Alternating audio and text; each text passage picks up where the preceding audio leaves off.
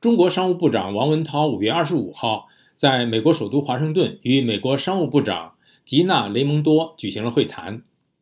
美国商务部在会后表示，双方进行了坦诚和实质性的讨论。公布的会议纪要显示，雷蒙多对中方打压美企提出了关切，尤其是中国最近对在华经营的美国公司的一些行动。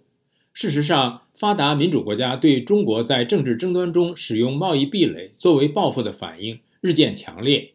七国集团首脑此前在五月二十号发表的联合声明中，宣布将设立一个名为“应对经济胁迫协调平台”的新框架，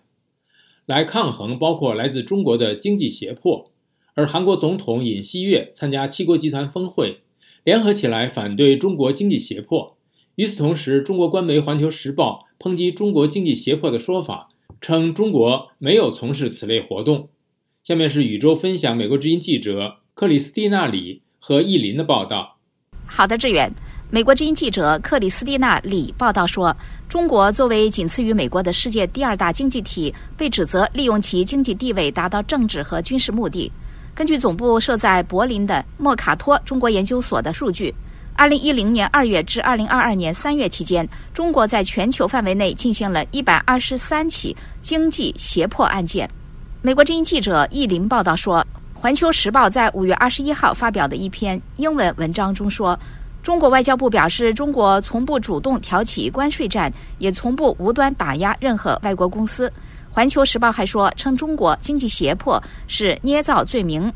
不过，易林的报道说。《环球时报》的说法是错误的。中国正在越来越多地使用经济胁迫，系统性的针对其目标企业施加各种形式的压力，以实现外交政策目标。公共政策智库德国马歇尔基金会将经济胁迫定义为使用商业、金融或者其他经济工具和资源达到政治目的，包括建立影响外国政府实体或者个人的依附关系。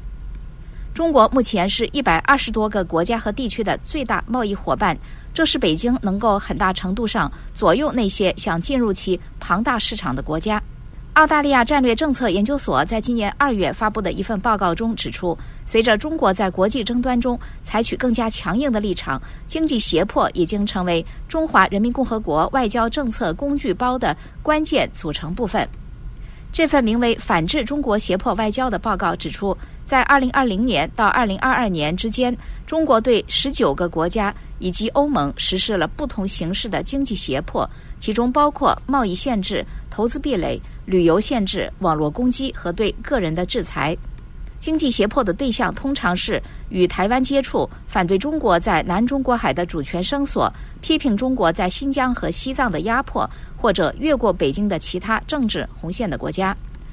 欧洲外交关系委员会在2022年的一份报告中指出，中国对欧洲的经济胁迫发展趋势令人深感忧虑。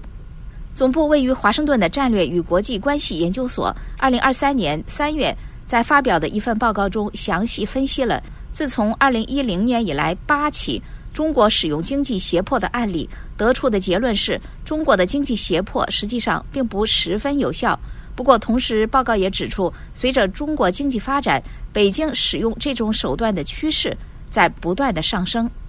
志远，谢谢宇宙分享美国之音记者克里斯蒂娜里和易林的报道。了解更多新闻内容，请登录 VOA Chinese 点 com。